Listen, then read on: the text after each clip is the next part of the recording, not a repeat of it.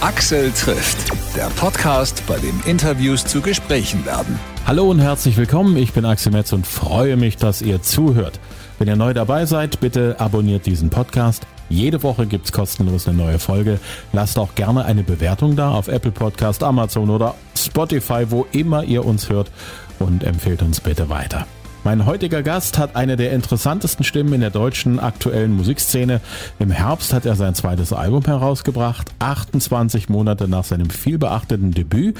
Phil Siemers aktuelles Album heißt Marleen und atmet aus jeder Pore Blues, Rock, Soul, 60s Music und auch aktuelle Sounds. Phil, schön mit dir zu reden. Du bist ein Hamburger Jung. Richtig, ich bin ein Hamburger Jung. Das ist schon irgendwie was Spezielles, ein Hamburger Jung zu sein. Es gibt eigentlich meines Wissens keine Stadt, wo man sagt, ich bin meinetwegen ein Berliner Jung oder ein Dresdner Jung oder so. Wie kommt das eigentlich? Dass man Hamburger Jung sagt?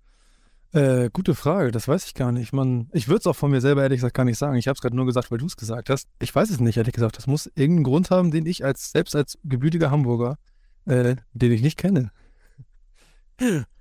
Es ist auf alle Fälle eine Parallele zwischen Hamburg und Dresden. Die Hamburger sind total stolz auf ihre Stadt und finden das mhm. prima, da zu leben. Und so geht es ja den Dresdnern auch. Liegt das mhm. an dem Fluss, der die beiden Städte verbindet? Das kann gut sein, aber es gibt ja viele Städt, äh, Städte, die an einem Fluss entstanden sind und sich über diesen Fluss auch definieren. Ähm, aber ich glaube, es liegt vielleicht daran, dass beide Städte einfach wahnsinnig schön sind. Das ist wohl wahr. Beide liegen an der Elbe, was die Städte besonders schön macht. Mhm. Äh, in welcher Ecke von Hamburg bist denn du groß geworden? Im Osten. Also ganz klar im Osten an der Grenze zu Schleswig-Holstein bin ich groß geworden und lebe ich auch immer noch. Du hast mit 13 deine erste Gitarre bekommen. Das ist so ein Alter, wo die meisten schon wieder die Gitarre, die ihnen ihre Eltern zum sechsten oder siebten Geburtstag geschenkt haben, schon wieder in die Ecke gestellt haben. Ja, das, das stimmt. Ich habe ähm, lange unterrichtet und habe auch äh, genau diese ähm, Verläufe auch wahrgenommen, beziehungsweise mitbekommen, dass äh, sehr junge Kids dann schnell den Lust wieder verlieren, aber genauso viele auch, die dann dranbleiben. Ich glaube, in meinem Fall ist es einfach, äh, einfach sehr spät erst aufgekommen, dass ich da Interesse dran hätte oder haben könnte und ähm, bin dann zum Glück dran geblieben. Wofür hast du dich denn vorher interessiert, bevor die Gitarre in dein Leben getreten ist? Ich wollte unbedingt Fußballprofi werden und habe auch davon geträumt, dass es was wird, war auf einer Schule mit so sportbetonten Klassen und habe da wirklich irgendwie siebenmal die Woche trainiert und so. Also habe richtig Leistungssport gemacht und Fußball gespielt. Ähm, und das war dann irgendwann, also mit 13 kam dann ja die Musik so langsam dazu und äh, diese, diese Begeisterung für die Musik war einfach irgendwann, also Richtung 16, 17 einfach viel stärker als die für den Sport. Und dann habe ich von heute auf morgen gesagt, ich glaube, äh, ich gehe jetzt mit der Musik und lasse das mit dem Fußball sein und äh, bereue es bis heute nicht. Hm. Das ist ein Werdegang, den ich bei vielen Musikern erlebt habe, hm. die mit Leidenschaft erstmal Fußball gespielt haben und dann plötzlich war die Musik da und äh, ab dem Moment war alles irgendwie anders, als es vorher war. Hm. Und die Leidenschaft, ich glaube, das ist auch so, so ein Punkt, das brauchen sowohl Fußball als auch die Musik. So Leidenschaft auf halbem Level reicht da irgendwie nicht, ne? Nee, auf gar keinen Fall. Man kann, glaube ich, wenn man irgendwas davon beruflich machen möchte, beziehungsweise alles auf diese Karte setzen möchte, muss man, glaube ich, mit mindestens 100 Prozent dabei sein. Ähm, und das ist, das erzählen, glaube ich, genau aus allen Richtungen, die man da einschlägen kann, erzählen das alle Menschen, die das versuchen komplett zu machen, dass man sich da auch komplett drauf einlassen muss. Die Gitarre mit 13, mit 15 hast du die ersten Songs geschrieben. Ist das so völlig organisch passiert oder gab es da so einen bewussten Moment, wo du gesagt hast, so, jetzt kann ich das so halbwegs mit der Gitarre, jetzt fange ich an, Songs zu machen? Ähm, das ging ehrlich gesagt relativ schnell, weil man, ich hatte dann irgendwie, mein zweiter Gitarrenlehrer, den ich hatte, der hat mir einfach schnell so Akkorde gezeigt und dann konnte ich halt relativ nach ein paar Wochen ähm, auch Songs begleiten und dann hat man ja eigentlich quasi die Basis, um Songs zu schreiben, theoretisch, wenn man so naiv wie ich damals rangegangen ist, ähm, theoretisch schon an der Hand. Und ähm, ich bin dann einfach auch so ein bisschen träumerisch, habe ich gesagt, so natürlich, nächster Schritt ist natürlich jetzt Songs zu schreiben, obwohl ich noch gar nicht so richtig wusste, was ich eigentlich erzählen will und auch nicht natürlich viel wusste über Songwriting, beziehungsweise eigentlich gar nichts. Aber ich glaube, genau diese un, un, äh, wie sagt man, diese Unbekümmertheit dabei, die war dann, glaube ich, der Schlüssel auch für den Weg, den ich bis heute irgendwie als Zugang zur Musik habe, dass ich einfach, ich sage immer, intuitiv ähm, also ohne viel nachzudenken und eher so mit dem Gefühl äh, zu gehen, ähm, versuche Musik zu machen und auch Songs zu schreiben. Und ich glaube, so habe ich damals, damals einfach angefangen, mhm. mich da direkt reinzutrauen, obwohl ich vielleicht noch gar nicht so weit war. Aber das war am Ende vielleicht genau der richtige Weg für mich. Das ist so der Moment, wo die Popmusik ihre schönsten Momente bekommen hat, weil dort Leute einfach mal mehr gemacht haben, als sie eigentlich konnten.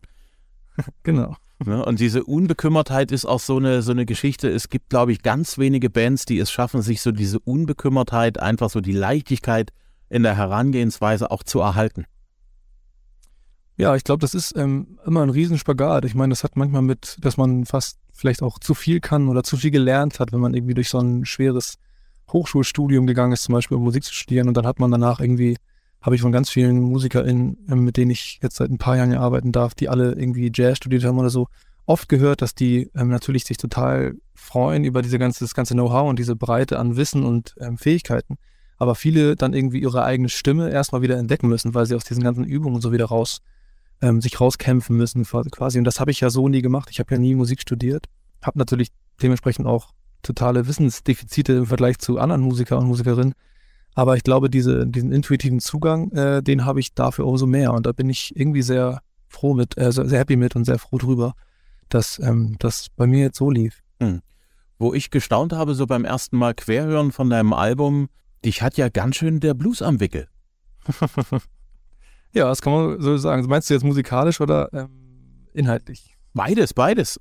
Beides. Ja, das sage ich auch ganz gerne, dass ich finde, dass ähm, Marlene auf jeden Fall inhaltlich, also das Album Marlene auf jeden Fall sicherlich eine gewisse Schwere inhaltlich hat, was auch daran liegt, dass es die Songs dafür alle äh, die letzten zweieinhalb Jahre ähm, entstanden sind und da auf jeden Fall viel bluesige Gefühle im Spiel waren. Ähm, und, und musikalisch, genau, bin ich ja irgendwie auch, fühle ich mich da irgendwie hingezogen, seitdem ich irgendwann mal in, in Papas Plattenschrank Eric Clapton oder BB King entdeckt habe und ähm, das viel gehört habe, bevor ich sogar Gitarre gespielt habe habe ich dieses Unplugged-Album von Eric Clapton schon rauf und runter gehört und ich glaube, das hat auch irgendwie damit zu tun, dass ich dann irgendwann Lust hatte, Gitarre zu spielen, dass ich da irgendwie ähm, gerade in dieser Akustikgitarrenwelt, die auf diesem Album ja so präsent ist, ähm, ja, so früh dann irgendwie eingetaucht bin und ähm, das steckt natürlich wahnsinnig an. Aber auf jeden Fall kann ich, kann ich äh, bestätigen, ich bin dem Blues musikalisch, aber auch inhaltlich ähm, auf jeden Fall verfallen. Hm. Und entdeckt hast du es in der Plattensammlung vom Papa? Genau, was war denn da noch drin außer BB King und Eric Clapton? ich erinnere mich noch an Herbert Grönemeyer-Alben, an Westernhagen-Alben, ähm, U2 zum Beispiel. Äh, was hat er noch gehört? J.J. Cale, auch wieder ein Blues-Urgestein. Ähm, ja, also mein Papa hat da schon einen ganz guten Musikgeschmack. Wenn man heranwächst, ist man ja anfangs so, so ganz das Kind der Eltern. Also da hört man das, was Mama und Papa hören und mhm. was die toll finden, findet man auch toll. Gab es dann irgendwo so für dich so den Punkt, wo du dich auch emanzipiert hast und gesagt hast, nee, das ist jetzt meine Musik, das hat mit meinen Eltern nichts zu tun?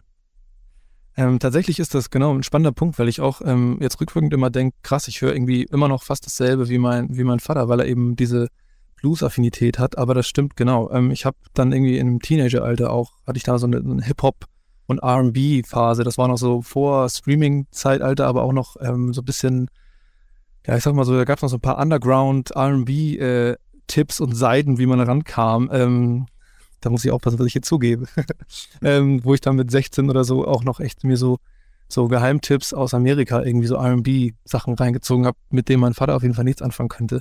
Genauso wie mit ähm, so Hip-Hop-Klassikern und so glaube ich auch nicht. Also das ist dann ja quasi, aber, aber auch eigentlich auch am Ende eine Weiterentwicklung oder eine moderne Auffassung von den Wurzeln, was ich heute weiß. Das wusste ich damals aber nicht, das habe ich noch gar nicht zusammenbekommen. Ich dachte, das ist jetzt so mein rebellisches, ähm, modernes Zeug, was ich so als Teenager hören muss. Ähm, und bin jetzt aber, wie gesagt, eigentlich, eigentlich wieder zurück zu dem viel, ich höre viel alte, alte Sachen, viel alte Soul-Klassiker und viel Blues-Zeug und ähm, höre aber auch natürlich auch, es gibt ja auch total viele tolle Künstler und Künstlerinnen, die heute immer noch ähm, diese, diese Wurzeln sehr hochhalten und ähm, auch modern ähm, schreiben und moderne Musik machen, ähm, die aber ähm, diese Wurzeln immer in sich tragen. Und genau, da bin ich jetzt irgendwie wieder angekommen auf jeden Fall. Und zwischendurch hatte ich auch mal ein paar andere Phasen, ja.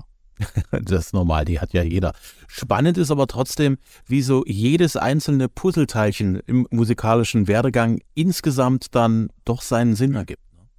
Unbedingt, ja. Das finde ich auch immer, wenn ich, wenn ich meine ähm, erste, aber auch die zweite Platte anhöre, ich finde ja auch, das ist jetzt ja kein Blues-Album oder kein Soul-Album oder irgendwas, sondern am Ende ist ja irgendwie das Zeug, was ich halt mache und das setzt sich natürlich aus tausend Sachen zusammen und es ist immer schwer, eigentlich alle Einflüsse, die da jetzt wirklich drinstecken, auch zu benennen. Selbst für mich selber ist es nicht so einfach. Ähm, ich hatte zum Beispiel auch in meiner ersten Band damals ähm, auch mal eine, so eine Irish- oder Pop-Folk-Phase, wo wir so Mumford Sons und Matthew and the Atlas oder so sind so ganz tolle Bands, die das ja früh dann so in so einen Mainstream-Pop irgendwie gehoben haben, so folky, Banjo, ufta, ufta, ufta äh, Mucke irgendwie, wo ich und ganz viel mehrstimmigen Gesang und ganz tolle englische Texte. Da hatte ich mit meiner Band mal so eine Phase, ähm, die so stark war, dass wir nachher dann irgendwann so ein Repertoire hatten. Ah, erstes Set war Folk, zweites Set war Soul, weil wir irgendwie uns da so, also wir haben auch viel gecovert damals mit meiner ersten Band und das war, es hat sich, also das war eigentlich so ein, so ein Brennglas, diese Band so ein bisschen, wo man, wenn man da heute über die Sachen so anhört, eigentlich ganz klar merkt, was ich in der Phase alles für mich, für mich entdeckt habe und mich auch ausprobiert habe und irgendwie bin ich nach hinten raus dann so ein bisschen bei dem im weitesten Sinne Soul geblieben, aber diese ganzen anderen Einflüsse sind natürlich trotzdem alle da und die haben mich auf jeden Fall auch geprägt und ähm, beeinflussen das, was ich heute an eigener Musik mache, auf jeden Fall immer noch sehr. Den Gitarrensound, der sich auf dem Album so durch das Album durchzieht, muss ich sagen, habe ich so lange so in deutscher Musik nicht gehört. Mhm. Das freut mich. ähm, das ist tatsächlich, ja, hat sich so ergeben, dass das Album jetzt einfach ähm, E-Gitarrenlastiger ist. Das war auch so ein bisschen mein Wunsch nach dem ersten Album. Ähm, da waren wir ja sehr organisch und sehr natürliche Sounds hatten wir und die Gitarren waren eher clean und verhalten und es waren auch noch Akustikgitarren drin und so.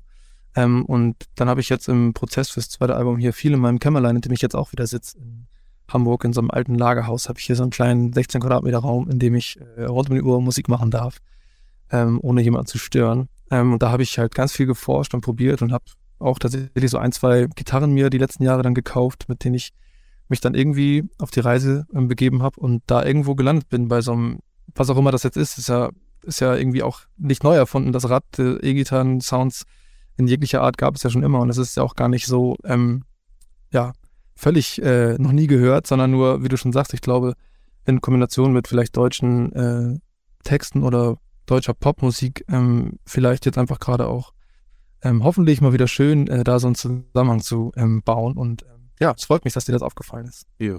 Nee, also ich muss ganz ehrlich sagen, beim Durchhören, ich habe da eine Menge Spaß gehabt. Ich habe bei Hier gehöre ich hin als allererstes, ich weiß nicht warum, Lace Aldin im Hinterkopf gehabt. Witzig. Und zwar, der hat ja eine, durchaus eine Stimme, in der viel raus drin ist, was in deiner Stimme mhm. so nicht zu hören ist. Mhm. Aber ähm, so von der Intensität des, des Gesangs, ah. so im, im, im Vortrag, da muss ich sagen, also Hut ab. Lace Aldin, denke ich mal, wird wahrscheinlich dasselbe sagen, weil der ist auch ein Typ, der gute Musiker immer, immer irgendwie toll findet und auch unterstützt, wenn er es kann.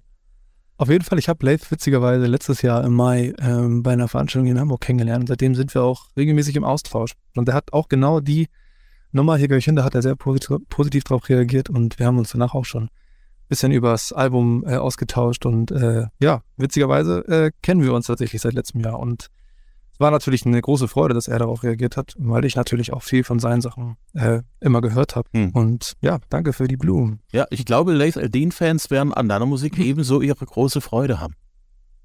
Ja, das hoffe ich.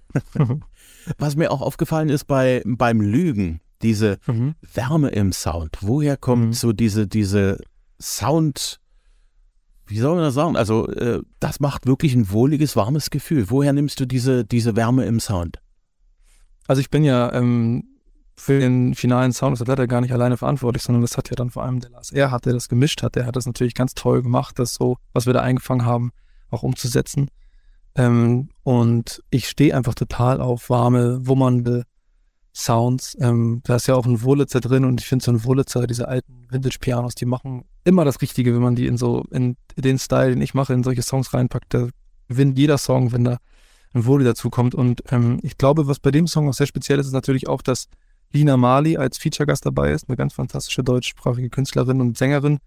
Ähm, und wir haben den Song wirklich zusammen in einem relativ großen Studio, im Chefrock-Studio in Hamburg, ähm, aufgenommen. Und da hatten wir wirklich auch, also das, das Feinste vom Feinsten an Gesangsmikros vor der Nase und haben in einem toll klingenden Raum das zusammen eingesungen. Und ich glaube, dass der Song auch, auch gerade in den Vocal Performances sehr ähm, auffällige Wärme hat. Das liegt so ein bisschen daran, dass Lina mich ein bisschen mitgezogen hat, weil Lina singt wahnsinnig leise.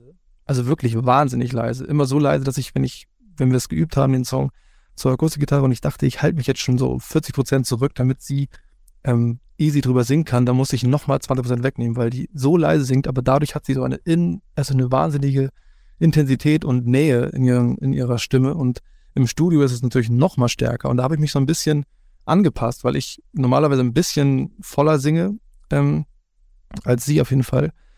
Ähm, und das hat, glaube ich, aber der, dem, dem Song insgesamt total gut getan, dass wir das zusammen so eingesungen haben und ich mich, wie gesagt, so ein bisschen von ihr habe mitziehen lassen. Und ähm, ich muss auch sagen, das ist einer meiner liebsten Vocals Perform Vocal Performances auf dieser Platte, auch von mir selbst. Also ich glaube, das hat alles miteinander zu tun. Also die, die Instrumente und auch die Situation, wie wir das zusammen eingesungen haben.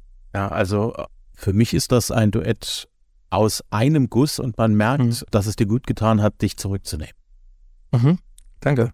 Weil dadurch wird die Stimme viel, viel intimer. Genau, und das ist echt ja auch. Und dadurch ergänzt ihr euch so gut.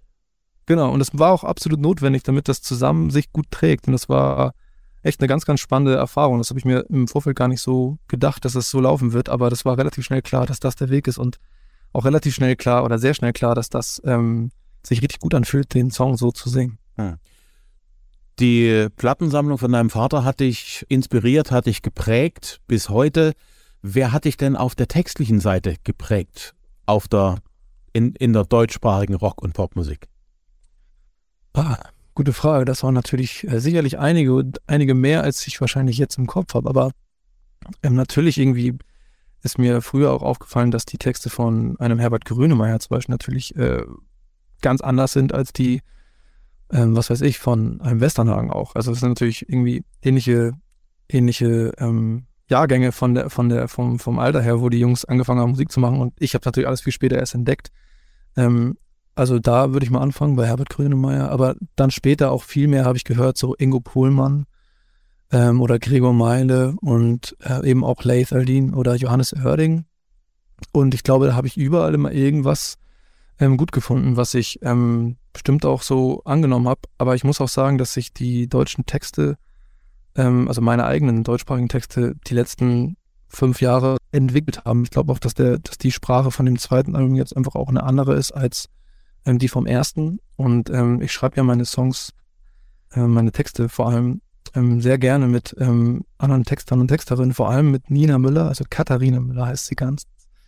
Ähm, mit der schreibe ich schon von Anfang an und ähm, habe bestimmt schon über 40 Songs mit der zusammengeschrieben. Und da ist es mittlerweile einfach wirklich auch so, dass wir eigentlich quasi einfach nur verdoppelte äh, Rechenpower haben, wenn wir zusammensitzen, dass zwei Köpfe eigentlich genau an dem gleichen Sprachpool suchen und auf verschiedene Ideen kommen. Und das ist einfach ein, ein Riesengeschenk, dass man so ähm, die Texte schreiben kann. Und ich glaube, ähm, bin gespannt, oder andersrum, ich glaube nicht, sondern ich bin gespannt, ähm, wo das noch hinführt, weil ich das Gefühl habe, dass ich jetzt beim zweiten Album schon deutlich mehr angekommen bin, sprachlich bei mir selbst. Ähm, aber auch vielleicht immer noch nicht ähm, komplett, sondern das wird sich, glaube ich, irgendwie noch weiterentwickeln und ich bin sehr gespannt, wie die nächsten Platten klingen werden.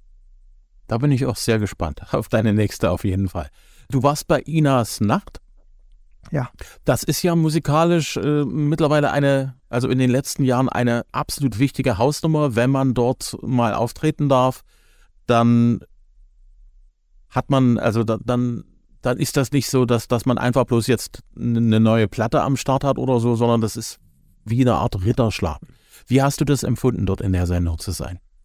Du sagst es selber, es ist absolut äh, ein musikalischer Ritterschlag, ähm, weil es ist halt wirklich kaum auszuhalten, wer da alles schon war. Ich meine, das über Sting, Gregory Porter, James Bay oder andere Riesen, neben aber auch natürlich ähm, sehr vielen deutschsprachigen äh, Newcomern, die damals ihre Karriere da vielleicht auch so sehr befeuert haben. Ähm, denke da an, an Anna Depenbusch oder an Johannes Oerding, die da auch ähm, am Anfang ihrer Karriere waren und danach ähm, hat sich alles verändert. Ähm, das ist auf jeden Fall äh, ja wahnsinnig aufregend gewesen, ähm, aber auch total schön und es lief auch ähm, alles total gut. Es ging alles sehr schnell dann auf einmal der der Auftritt selbst ähm, und vorher hängt man ja den ganzen Tag da ab und hat irgendwann mal kurz eine Probe und wartet dann viel. Ähm, aber ähm, dann geht es mal alles sehr schnell. Dann hat man da irgendwie drei Minuten Zeit ähm, zu überzeugen. Und ja, war auf jeden Fall eine ganz, ganz tolle Erfahrung und ich bin sehr dankbar, dass wir da ähm, zu Gast sein durften. Das ist ja auch so die Musik, mit, an der sie selber ja auch Spaß hat. Das hat sie auf jeden Fall auch genauso gesagt. Sie ist, dass ich genau das mache, was sie gerne machen würde, wenn sie könnte. Das sind genau ihre Worte gewesen, wie sie uns da anmoderiert hat, was natürlich auch ähm, ja, sehr, sehr nett war, dass sie das so gesagt hat. Ob das jetzt stimmt, weiß ich nicht, aber äh, ich habe mich auf jeden Fall sehr gefreut. Axel trifft Phil Siemers. Sein aktuelles Album heißt Marleen. Die aktuelle Single ist Stell dir vor. Mit den neuen Songs geht er im April auf Tour. Am 8. Mai ist er live in Leipzig im Naumanns. Mehr Infos findet ihr auf philsiemers.de und ihr findet ihn auch auf Facebook und Instagram. Genauso wie uns. Liked uns gerne da und bitte empfehlt uns gerne weiter unter Freunden, Bekannten, Verwandten, Nachbarn und Kollegen. Die nächste Folge gibt's nächsten Donnerstag. Bis zum nächsten Mal. Vielen lieben Dank fürs Hören.